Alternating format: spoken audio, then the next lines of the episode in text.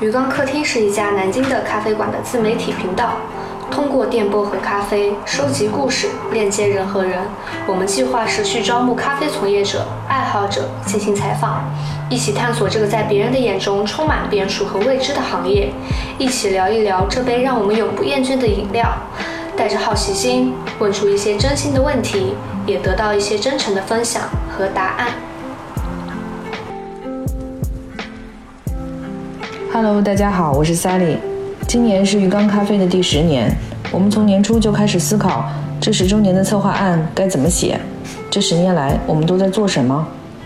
似乎在不同时期认识的人，对我们的看法不同，理解也不同。于是，趁着开新店这个机会，在江宁银杏湖附近的一个小咖啡馆里，我和分别于2012、2014、2017。二零一九年加入鱼缸的这几位小伙伴一起聊了个天，他们是设计师 Sasha、鱼缸大掌柜晶晶姐、甜品师范范和咖啡师阿田。接下来你听到的这期节目是他们的回忆录，说不定刚好也有你的故事。Hello，我是晶晶。嗯，如果听众当中有一些鱼缸的老朋友的话，应该知道我。嗯，我是二零一四年初加入的鱼缸，然后二零二零年的夏天离开的，呃，之后去云南待了一年多，今年刚重新回到南京。当时其实是有一份本职工作的，当时呃，但是是有想要重新找换工作，呃，那那那几年其实对咖啡都很感兴趣，周末都是在南京各个咖啡馆里面泡着，就这样。然后当时正好是偶然在微博上看到鱼缸在招兼职，然后我正好晚上和周末都是有时间的，然后就是开始了在鱼缸的兼职生涯。兼职做了两个月之后，我就直接把之前的啊工作辞掉，就转为做全职，就一直待到了现在。有趣的事情，我觉得在鱼缸的工作或者说做咖啡这件事情都还挺有趣的。嗯，虽然回想之前很多年，好像都还挺忙的，但是实际上，呃，留在记忆里的可能都是觉得好玩儿，然后做成了很多事情这样的记忆。然后如果选择其中一件的话，我觉得可能是我的饮食习惯的改变，因为我是因为在鱼缸的第一年，在店里遇到了一对广东来的客人，是这个机缘巧合之下，就是他们给我的一个建议，我选择了呃素食这样的饮食方式，然后这这个饮食习惯一直延续到了今天。然后对我个人的生活以及我后续的很多啊关注点的转变，比如说啊食材的来源，然后食品安全，然后健康饮食啊这些方面，后一直到现在我都一直持续在关注这些。其实是一个很重大的一个选择，但是当时其实是很自然而然的做出了这个决定。所以我觉得这个对我来说，我我也觉得是因为鱼缸开启的缘分嘛，我觉得挺有意思的。我是范范，嗯，认识鱼缸是因为我一直都在做这一行嘛，然后，嗯，像 Fish Tank 一直是在我印象中做精品咖啡比较好的，我那个时候会一直在想，如果啊能进鱼缸的话，这个咖啡的技术水平应该更上一层楼，会更好，就是它是在我心中作为一个比较行业标杆的存在这样子。因为什么契机加入鱼缸？就是因为。呃，之前工作在外地嘛，从外地回来了以后，然后自己在做一个像甜品工作室一样的。然后那个时候，我的呃以前兼职过的一家店的老板，然后双双，就他其实是在这边入职的甜品师。他当时就问我，他想招一个助理，问我有没有兴趣，因为他看到我也在做着嘛。然后我过来就跟呃就过来面试了，然后跟三丽聊了以后，呃其实当时也会觉得。嗯，加入鱼缸可能要会要比自己单独去做这样的一个工作室会更好一些。然后还有就是，呃，很吸引我的就是进来可以去接受一个比较全面的咖啡的系统的培训吧。这个也是我当时非常想要去更深入了解的一件事情。在鱼缸工作的这些年，发生在自己身上有趣的事情，我记得当时好像。嗯，有过一段时间，我是从甜品师，因为当时甜品部门暂时因为规划的原因，暂时就是收掉了，没有再做这个项目了。然后我去门店转做咖啡师，正好当时会有一个我们在做了一个全年挂耳包的活动，我们会在。啊，小伙伴里面去跟不同的人组队，然后去呃做一个竞赛一样。我当时记得组长好像是好像是晶晶，然后当时就跟，就是我们这次去做这个比赛，就是不求在金额上一定要达到最高，但是一定要做的最有趣。然后我当时就跟那个曼丽，也是当时在职的一个咖啡师，就跟他一起去了一个那个。啊，中山陵里面找了一个那个小破水沟，然后我们去录了一个在户外野外抽那个挂耳包，然后还吃那个就是外带的那种提拉米苏，打包过去，然后啊像模假样的拍了一段视频，然后这个记忆对我来说是比较有趣的。然后当时我还拍了一段视频，在最后放一个彩蛋，因为我们当时是在三人街集合的，然后在出发的那个地方，然后他当时去上厕所，然后他在里面好久。我在门外一直拍，我说贾曼你在里面干什么？然后他也不说话，他 说你等我，你等我，你等我出来啊。然后我出来开门说，我操你在干嘛？然后就挡住了我的镜头。这个对我来说是一非常有趣的回忆。Hello，大家好，我是 Sasha。嗯，我想是十年前，然后我们是通过这现在在鱼缸的三山街店的菲尼根的老板燕。然后通过他的介绍，然后我们来到了鱼缸的十年前的这家店，当时还是一个蓝色的门头，呃，然后认识了萨里和之前的一个主理人。我目前依然是在鱼缸，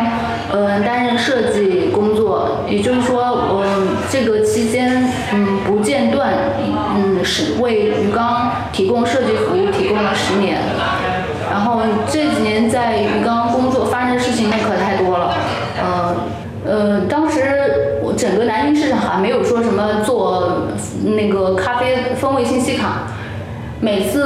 他每个人跟我对接的时候，对接描述咖啡师跟我描述，嗯，他应该是像某个某个画，呃，某个梵高的什么向日葵，某个某个什么印象派的这种画，然后当时我们还把把有些做的我们认为比较不错的画做成了丝巾。现在来看的话，呃，咖啡风味信息卡现在依然是保留的项目，就是保留在做。而且现在我我们不会，我们团队就不会再说呃高赞的画里面去吸取营养，而是我们已经有了这样的一个风味视觉体系。这是我为鱼缸，就是所有的工作内容里面这一块。嗯，我还是挺喜欢的。吐槽的事情更多，真的吐槽的事情更多。吐槽，因为工工种不同嘛，吐槽他们不懂。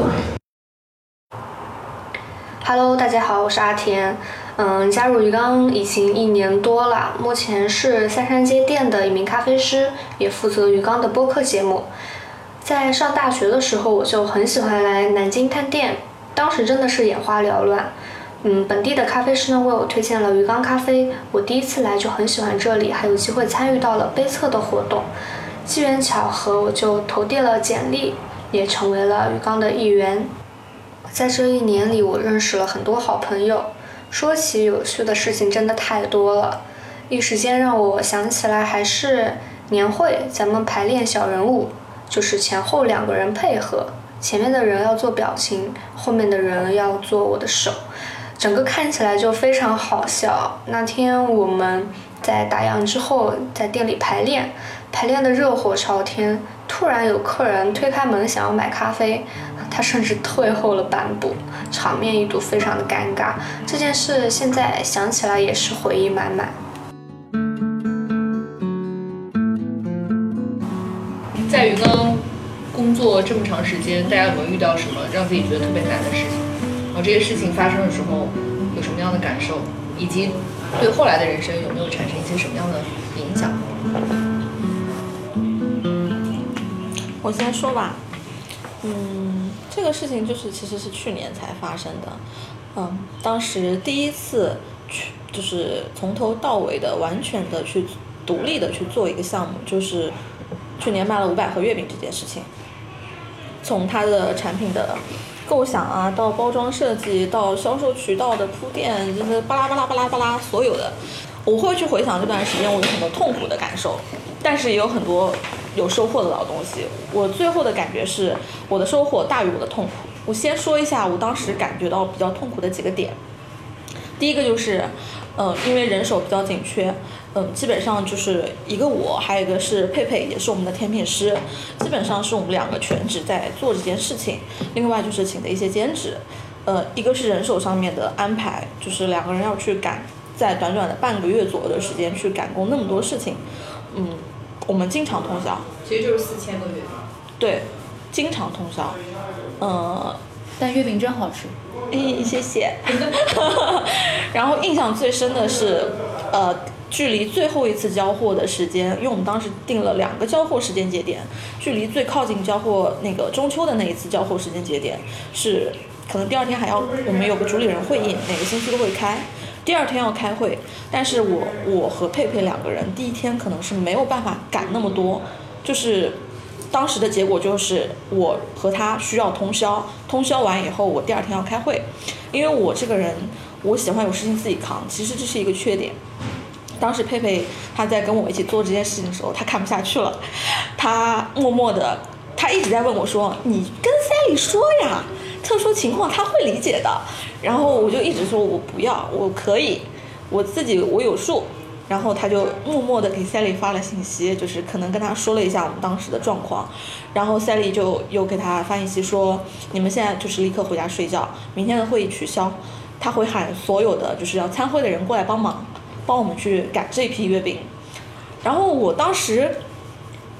因为我很倔强嘛，我当时觉得，哎，你怎么可以瞒着我发这个信息？但是当我知道这个结果的时候，我会觉得我很感谢他，因为如果不是他的话，我就真的会死扛。嗯，这是一个痛苦，然后也是一个收收获，然后再是再往后，我们会有那个大客户的订单，其中有一批大客户的订单是当时出了问题。因为我们没有跟对方去交接一些，嗯，储存上面的一些细节的事情，导致那个月饼有部分出现了一些变质的状况。然后当时出了这个事情，我们就很慌嘛，因为过错其实算是在我们吧。我自己去看这件事情的时候，有我们的一个因素就是没有交代的那么清楚。然后就是我当时也是很感动，也是 Sally，她当时知道这个事情的第一个反应，她不是说呃问责或者是。为什么会这样？你们哪个流程出了错？他第一个反应是带着我，然后带着新鲜的产品去到了那个客户那里，然后跟他去解释我们制作的工艺，呃，然后带他们去吃我们的产品，然后我们再去判断你到底是哪一批货出现了问题，哪一批货正常储存是没有问题的，所以我们交付给你的时候，它一定是好的。如果我们错错的地方就是我们可能去忽略了这个储存，你们自自己的储存的这个。呃，环境是有限的，我们忽略了这个交货的时候忽略了这一点，协商是我们会去承担这个部分的责任，去给他们的客户一个个打电话，嗯，去致歉，然后去想一个补偿措施，呃，这个事情是让我觉得也是印象非常深刻的。直到事情结束以后家里都没有怎么对我们说，就是很责怪的那种话什么的。整个做月饼这个过程中，这两个事情是让我印象非常深刻的。然后最后在一个复盘的会议上面，我又讲到了，这是我第一次这么真切的感受到，哦、好想哭，我这么真切的感受到一个团队他在凝聚在一起的时候的那种，就是可以产生的能量吧。然后我刚刚说翻一下朋友圈，我当时结束了有写一句话。又一次刷新了自我认知、自我探寻的过程，痛苦、有趣、迷人。其实刚开始做这件事情的时候是一个很慌乱的状态，然后到最后去结束、再去复盘这个事情的时候，我会觉得确实就是成长了很多，包括对做事情的逻辑、对一些细节的思考。嗯，结束。好难啊！插播，分享人真哭了。属于淡漠啊。真的很感动，嗯，每一次回想起来都觉得很感动。开田有没有什么很难的事情？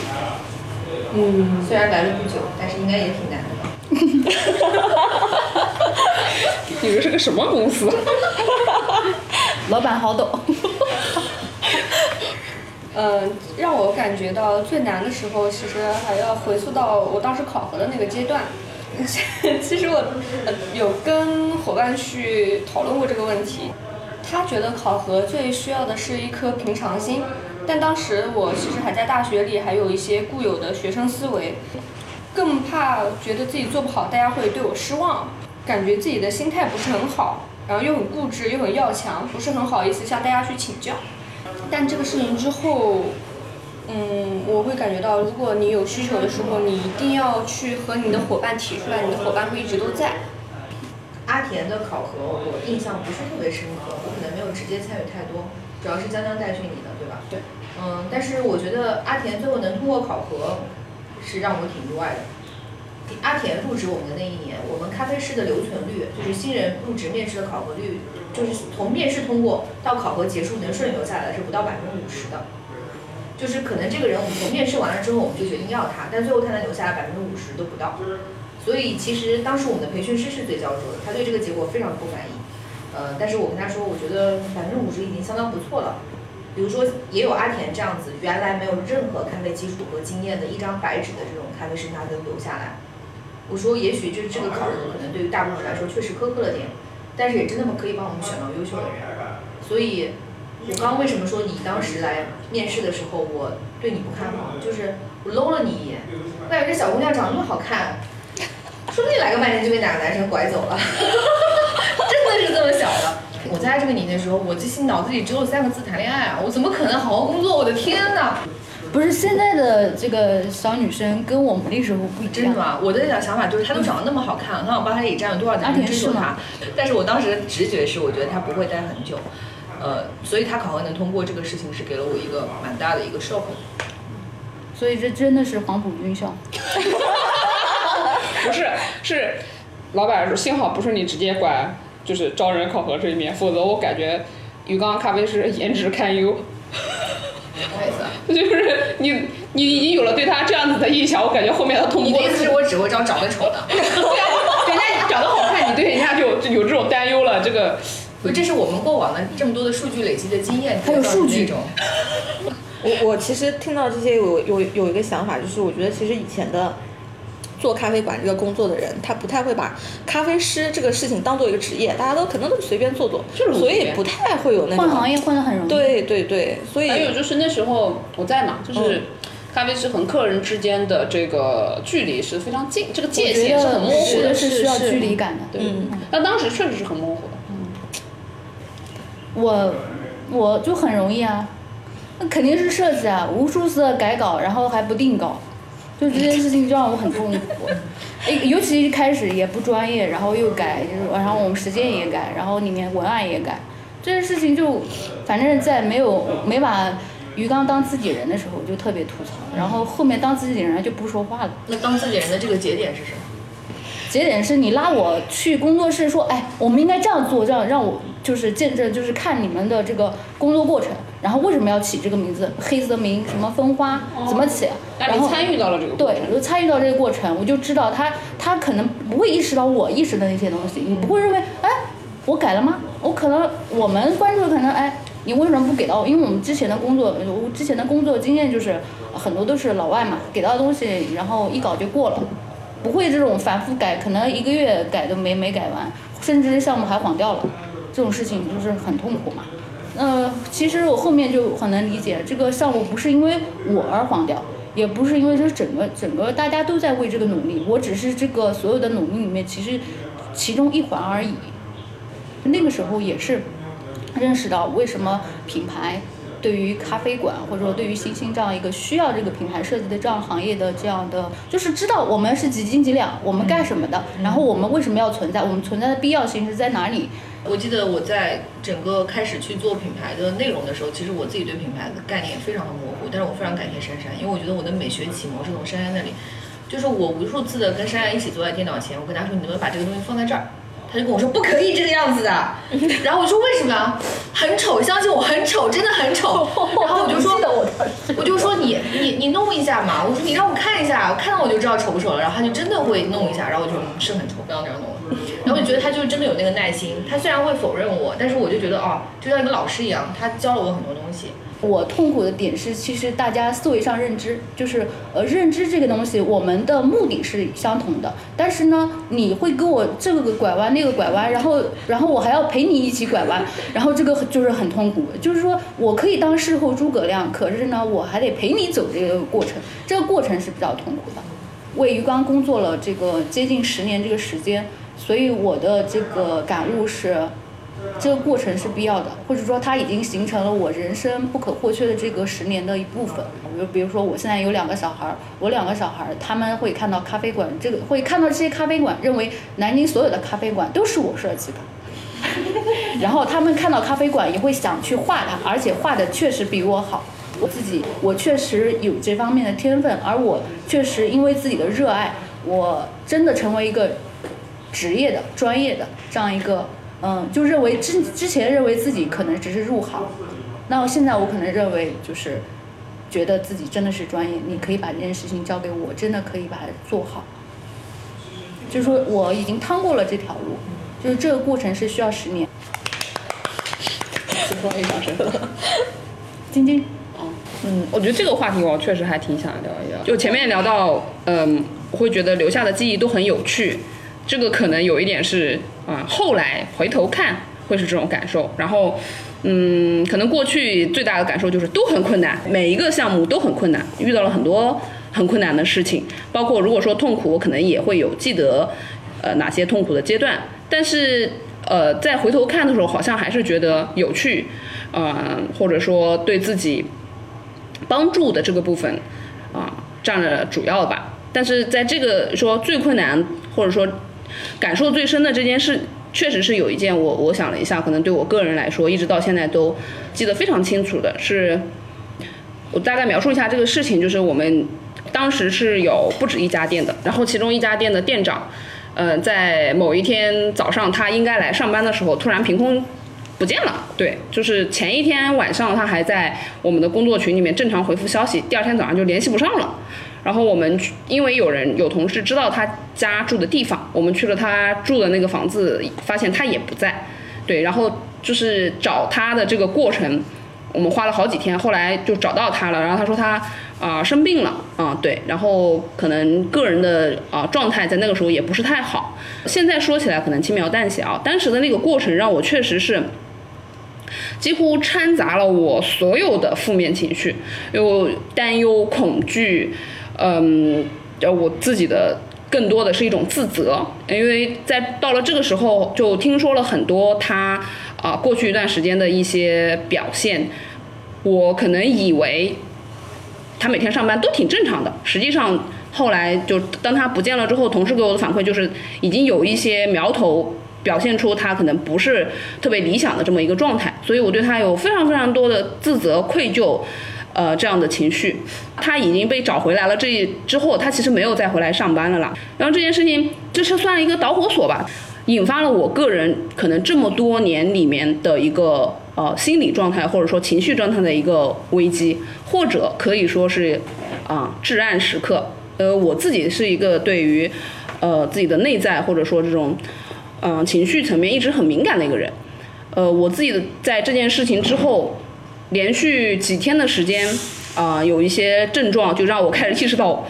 我自己也不对劲了，就是厌食，每天不吃东西，每天晚上回家坐在地上什么都不做，不睡觉，就整个人已经没有办法正常了。然后几天之后，我就通过一个朋友介绍去看了心理医生。嗯，可能重点我想说的就是，我因为工作上发生的一些事情，让我去自己去看了心理医生，看了几次，后来就没有再去了。后来还是我自己。呃，化解了这一次情绪或者是心理上的危机，嗯，对这个事情感受很深，主要是在后来的这些年里，可能每当我听到身边的朋友说觉得，嗯，比如说有自己有抑郁情绪，或者自己要去看心理医生了，我发现大多数人对这样的事情都很回避，然后会很担心，嗯，自己是不是生病了，自己是不是要会，如果被其他人知道了会被，嗯。歧视你是不是不太正常？但我自己因为亲身经历过这样的事情，我就发现，呃，好像我对这样的事情就非常的有一种同理心在里边，会非常想要去呃鼓励和支持有这种状态的朋友。可能你说这件事情对我的帮助，可能就是无论后来我经历了当下觉得很困难的事情，我好像都会觉得那一次才是我呃人生迄今为止的所谓的至暗时刻，我都已经经历过来了，所以再遇到什么也不会怎么样。对，嗯，他说这个事情的时候，会让我想到另外一件事情，就今年有一段时间工作情绪压力特别大，就想不干了，然后也是这个这个男生。因为当时他跟我说他不干了，太突然了，我实在不知道怎么办。我就知道那个男生住附近，我就给他打电话，我说你赶快来一趟。我说你无论如何必须一定要帮我把晶晶留住，因为他说他要走，我记得很清楚。结果真的这个男生吧，他就说了一句话，他跟晶晶说，他说如果有一天我要离开余光，我一定是笑着走的，我不会是这么不开心的时候想要走。然后后来晶晶跟我说这句话对他来说是有触动的，因为他讲这句话的时候，其实跟他最后自己做的决定，我跟你讲这是两回事儿。因为他就是在他最不好的时候离开了那鱼缸，那个时候他情绪已经是崩溃的边缘，然后他又生病了，他是不得不走的。对，所以说我觉得算是他对晶晶的一个美好的祝福吧。咖啡馆发生了太多故事，说完了之后，发现我们下一个问题是在鱼缸工作这些年，你最喜欢的一个同事是谁？这个问题很有意思，就是在所有跟你共事过的人里面，你最喜欢谁？说实话，如果是论同事来说，我喜欢的是晶晶，因为。因为他对于工作来说，真的，就他就是工作，所以他作为一个好同事，无话可说。那那我不是哦，对，这不是晶晶的什么夸夸夸夸群是吧？不能这么同事群夸夸会。对对，我得得补充一下嘛。嗯。我想说的就是，对于同事来说，晶晶这样的，是为我们就是嗯，不要有私人感情，就是不要主不要有主观意识，就是客观来说，晶晶这样的同事，嗯，真的是一个好同事。我和他的差异就是差异在于，嗯，他的这个互补性，互补性，以及我有脑洞，他的脑洞不可能跟我的脑洞完全不一样，就是我们的差异性很大，这是我需要的，就是他，我需要有这样的同事称出现在我的这个工作场景里面。今天你呢？我啊，就这个问题，说实话，刚开始看到我想最喜欢，好像我不太，那可能我顺着的逻辑还是。嗯，比如说变成过去所有共事过的同事当中，在出现在了我的脑海里，就变成了可能让我印象最深的啊，嗯，对，所以还是一种情感上的连接吧，嗯，应该有很多人认识啊，虽然现在不在了，他现在在北京叫轩轩，对，然后呃原因很简单，因为刚刚分享的最啊困难的那个事情我也讲到了，我是一个对于呃个人心理状态和情绪层面非常敏感的人。嗯，对轩轩主要是我们一起，实在是一起共同经历了很多很多很多常人无法想象的这种，就是心理和和和精呃和情绪状态上的这样子的一些危机的阶段吧。对，嗯嗯嗯。什么叫常人无法想象？比如说我打过比赛嘛，到了全国赛那个时候的呃那个备赛阶段的时候，也是我的。OK，再一次，你可以理解为我又情绪崩溃了，对，精神状态很不好，对。但是在这个阶段里面，其实我后来回想起来，我会觉得，嗯，其实轩轩他就是因为我们的关系就是我是比赛选手，他是比赛助手，对。然后我们几乎除了 呃回回各自家的时间，我们每天都在一起，几个月的时间里，对他陪伴了我很多，他知道那个阶段里面每一次我的情绪崩溃，但是他在旁边，呃，可能他无法安慰我。嗯，不知道该怎么办，他也很无措，或者是说后来我也有意识到，我带给了他很多很多的，嗯，负面负面的负能量吧，对。但是整个这个过程里面，我觉得是是，其实他一直就是默默的陪伴在我身边，所以我会觉得，对我走过那个阶段，可能当下在那个阶段里面我没有感受，我因为我的注意力可能已经完全就。分散了，就是我我我要怎么搞这次比赛？为什么变成这个样子？完全在一个很小很小的自我世界里面，但实际上他是一直陪伴在我身边的。你们当时在红叶城的那个二楼在练习，然后我在楼下做甜品，然后隔三差五不是晶晶跑出去哭，就是 咚咚咚咚咚下来，然后把那个门一开，哦，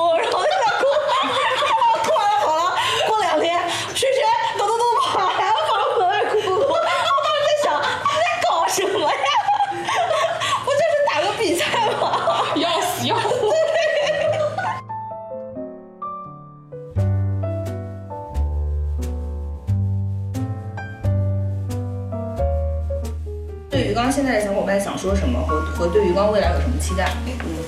嗯，就是有什么期待，有什么想说给鱼缸听的，对鱼缸的小伙伴想说什么？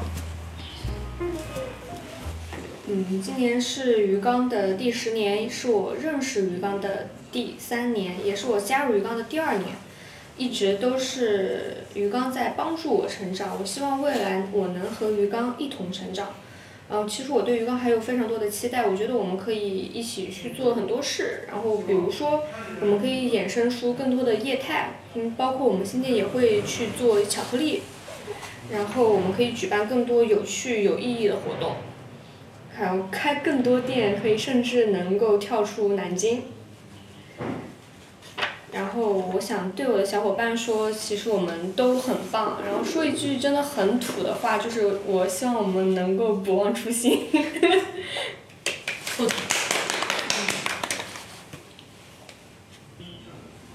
这些年的发展有什么想说的？其实今天刚跟晶晶也聊到，就是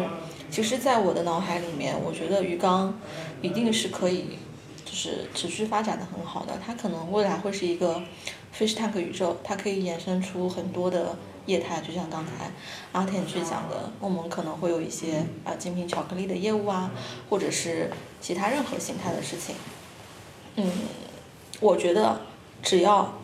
不忘初心，嗯，我们始终记得“敬物爱人”的四个字。我觉得围绕着这四个字，包括聚集在这里的伙伴，一直能记得这件事情，不管它的形态是什么样子的，它都可以会有很好的发展。嗯，唉，也就是这些吧，没有什么了。对，还想说，就是在这些年，我在鱼缸就是经历过很多工作岗位，嗯，会有人问过我说，你到底真正自己想做什么？其实我觉得，做某一个职业、某一项事情不是那么重要，它只是一个载体。关键是这个载体会让我觉得我在工作的过程中。我是不是在一直在做我坚信的那些事情？其实这些事情就是我们之前聊到的所有关于人事物的一些看法。嗯，我觉得只要满足这这个就够了。嗯，好，结束。愿你充满正能量。嗯，刚刚阿田和范范说的不忘初心，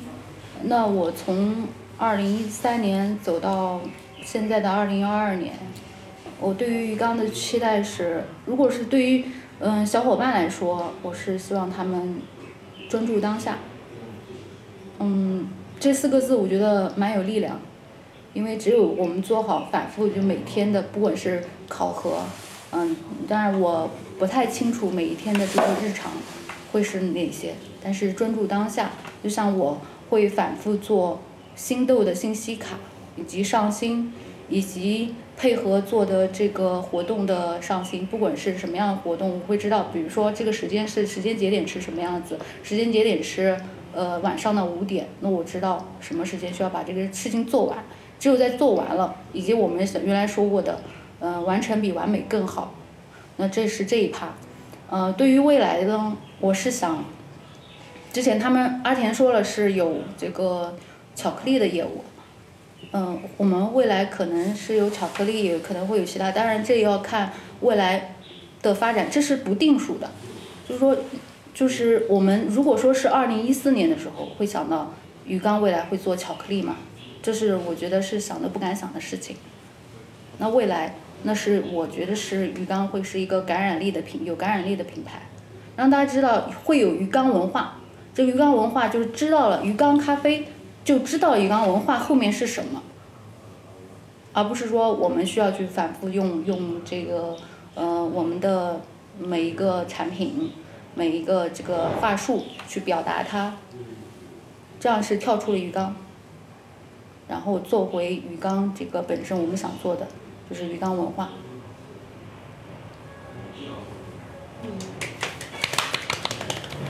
嗯，我都我对鱼缸未来的期待也是基于，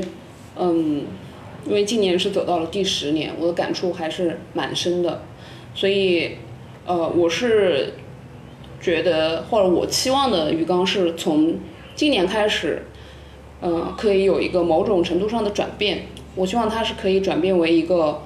具有社会责任感的这样一个企业也好，品牌也好，这么一个存在。因为我觉得在南京，如果说嗯，作为品牌也好，作为我们过往啊、走过的这些路，其实鱼缸已经自己已经证明了很多事情。但是在接下来，我觉得它可以扎根本土，做到更多让别人有辨识性的，但是这个是跟它的社会责任感，呃，相链接的。嗯，所以基于这一点的话，那我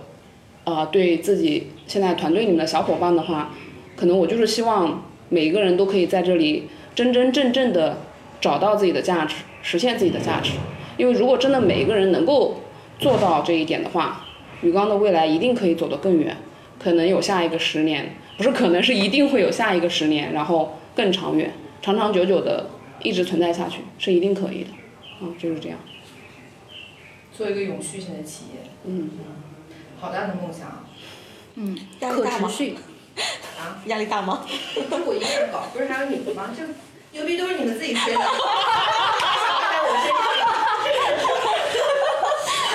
对，阿田说，呃，范范说鱼缸宇宙，我当时，天哪，鱼缸宇宙是什么？不是，刚刚最后的那个词他最近天天说我，他说我天天吹牛逼。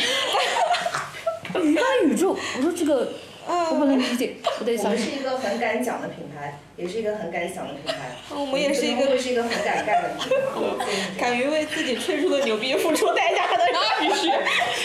我呃，这结束了吧？还是那句话，不把自己当回事儿，不把别人放眼里。